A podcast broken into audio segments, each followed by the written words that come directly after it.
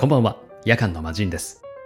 この配信では、語り継ぎたい日本語、言葉と題しまして、私が個人的に心に響くような素敵な日本語、言葉を紹介していきます。本日の言葉はこちら。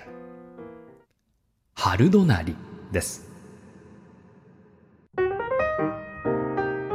春隣は、春がすぐ隣に来ていることを表しています。春がもうすぐそこを一言で表すウキウキ感が溢れる言葉で、あと何日したらでも、気温があと何度上がったらでもなく、隣に来ているという身近な表現が何かこう秀逸ですよね。日本人の感性の豊かさと日本語の奥深さを感じられます。この隣は他の季節にも使いまして、夏隣、秋隣、冬隣となります。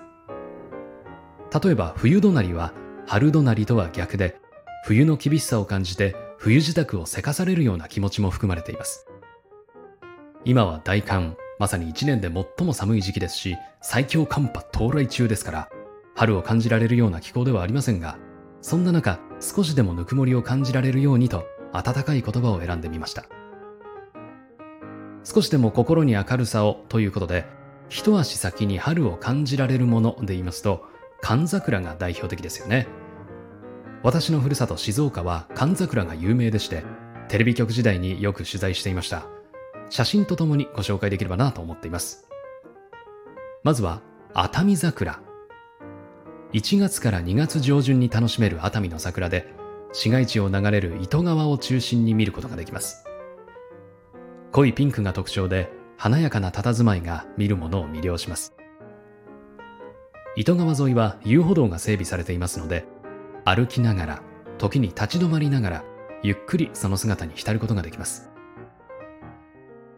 続いては、多くの人がご存知だと思いますが、河津桜です。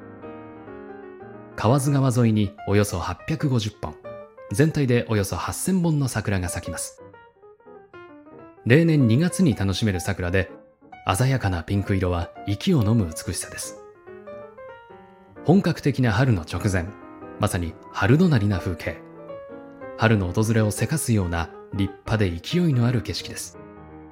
死ぬまでに一度はというのは大げさかもしれませんが、満開の河津は足を運ぶ価値がある場所だと自信を持って私はお勧めできます。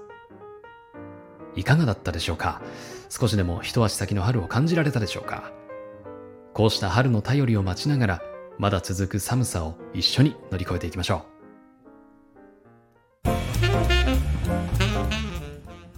ということで、本日お届けした言葉は、春隣でした。